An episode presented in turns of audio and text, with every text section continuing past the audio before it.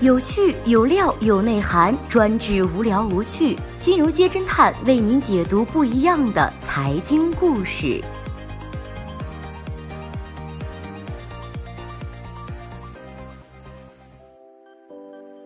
最新关注到的是烹肘方胜诉，游戏大佬徐波与打假方舟子相爱相杀五年。一起众说纷纭的互联网公案暂时告一段落。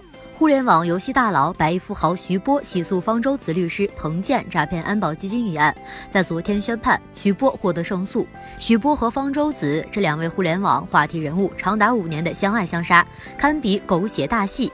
今天，知名媒体人王菊、王志安在微博透露，捐款人徐波起诉彭建诈骗安保资金捐款买房一案，在昨天宣判，徐波胜诉。同日，捐款人刘宇起诉彭建的案子，彭建也同样的败诉。二零一零年八月份，方舟子被肖传国报复性雇凶袭击之后，其律师彭建向社会发起了募集安保基金，全称科技打假人士人身安全保障资金，用于保护方舟子的打假安全，共募集了约六百万元。然而，这笔基金究竟用在了哪儿？外界的质疑声也一直不断。近年来，已经有罗永浩、徐波和王志安等人先后与方舟子就安保基金去向展开了论战。徐波是多益网络的创始人，曾经担任《梦幻西游》的游戏总策划，身家百亿，曾经向安保基金捐赠了三百万元。彭建是方舟子的律师，也是方舟子安保基金的管理者。法院在判决书中认定了彭建用一百一十万元安保资金捐款为自己妻子席小丽支付了购房款。同时，法院认为彭建捐款账户内大量的转账支付、银联消费、网上消费都没有合理解释，均不属于安保开支。最后，法院判决彭建。归还捐款人徐波和刘宇三百一十万捐款以及利息，算是为这起网络打假案画上了一个大大的逗号。王志安随后发表了文章称，众多捐款人起诉方舟子诈骗公益基金的起诉书已经正式递交了美国法院。作为捐款主战派大将，王志安也将会赴美出庭。金融街侦探独家联系到了王局，询问此案的相关情况：一、彭建返回捐款的后续执行会不会有问题？答：后续执行是不是有困难？这个应该去问彭建和方舟子。我知道的是，安保资金的捐款余额目前只有两百多万了，不足以支付赔偿。但是需要注意的是，彭建是律师，律师的职业是维护法律的秩序和尊严，一旦不履行，判决后果非常严重，这一点和其他人略有区别。二，你说已经向美国递交了诉状，请问大概何时会动身去美国呢？向美国起诉的是安保基金一案，还是一起起诉方舟子对于你名誉的侵权案？答：关于美国诉讼情况，我们目前可以透露信息只有一点，就是起诉书已经正式递交到了法院。三，对于这一次胜诉，捐款人们如何看待？答：捐款人非常认可法院的判决，这说明他们对于安保资金的质疑是有价值的。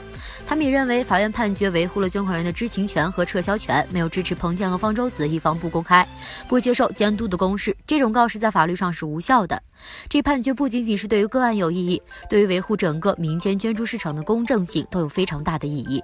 曾经徐波是大力支持方舟子打假的，现在两个人不仅翻了脸，还搞了方舟子，说好的真爱呢？二零一二年，方舟子靠着打假韩寒，正如日中天，春风得意。同年八月份，方舟子因为与木子美对撕，进而对于新浪微博不满而退出，转战了搜狐微博。到了二零一三年，有质疑声传出，方舟子是拿了搜狐三百万元才去的搜狐微博。作为方舟子坚定的支持者，徐波上场了。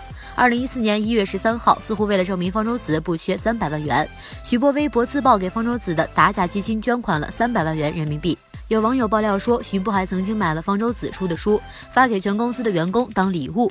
而在这之前，锤子科技创始人罗永浩已经发出了质疑声：方舟子打假基金没有公布过一次支出明细，包括方舟子的安保费用花了五十九万元。曾经说的欢迎监督去哪儿了呢？原来在六年之前，罗永浩通过方舟子的律师彭建结识了方舟子，并且宴请过二人，还给这个打假基金捐了一千元钱。在罗永浩的连续质疑声之后，彭建很快给罗永浩汇了两千五百万元，敷衍写道：“退一千元的捐款，付饭费利息一千五百万元。”彭建此举是惹怒了罗永浩，骗来的钱可不是你想退就退的。当初承诺会公布账目，五年多了都没有兑现，现在被大家质疑了。想退就几笔钱了事儿了吗？天下哪有这样的好事儿呢？在与方舟子相识之后互撕，罗永浩不是第一个，徐波也不是最后一个。二零一二年二月的最后一天，前央视主持人柴静带着他的《柴静雾霾调查》穹顶之下出现在了公众面前，随即股票市场翻江倒海，甚至传出了柴静概念股的说法。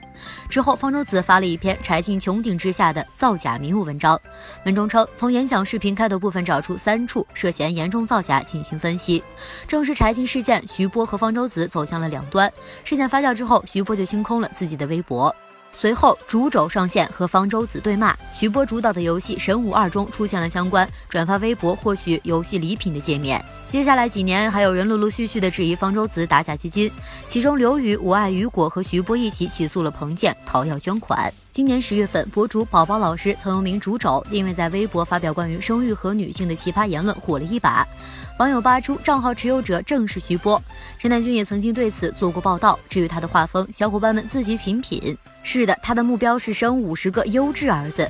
事件发酵之后，微博 ID 多益网络董事长发表声明，表示艾特宝宝老师并非是徐波注册所有账号，媒体的不实言论已经构成了侵权，而宝宝老师则清空了绝大部分的微博。然而，许多加微博主对于这份声明的态度是：呵呵，别装。还有众多网友指认主肘就是徐波，只不过账号不是用他自己的身份注册罢了。徐波的发家史就是一部屌丝逆袭记。十五岁，徐波父母离异，他已经和潦倒脾气又不好的父亲生活。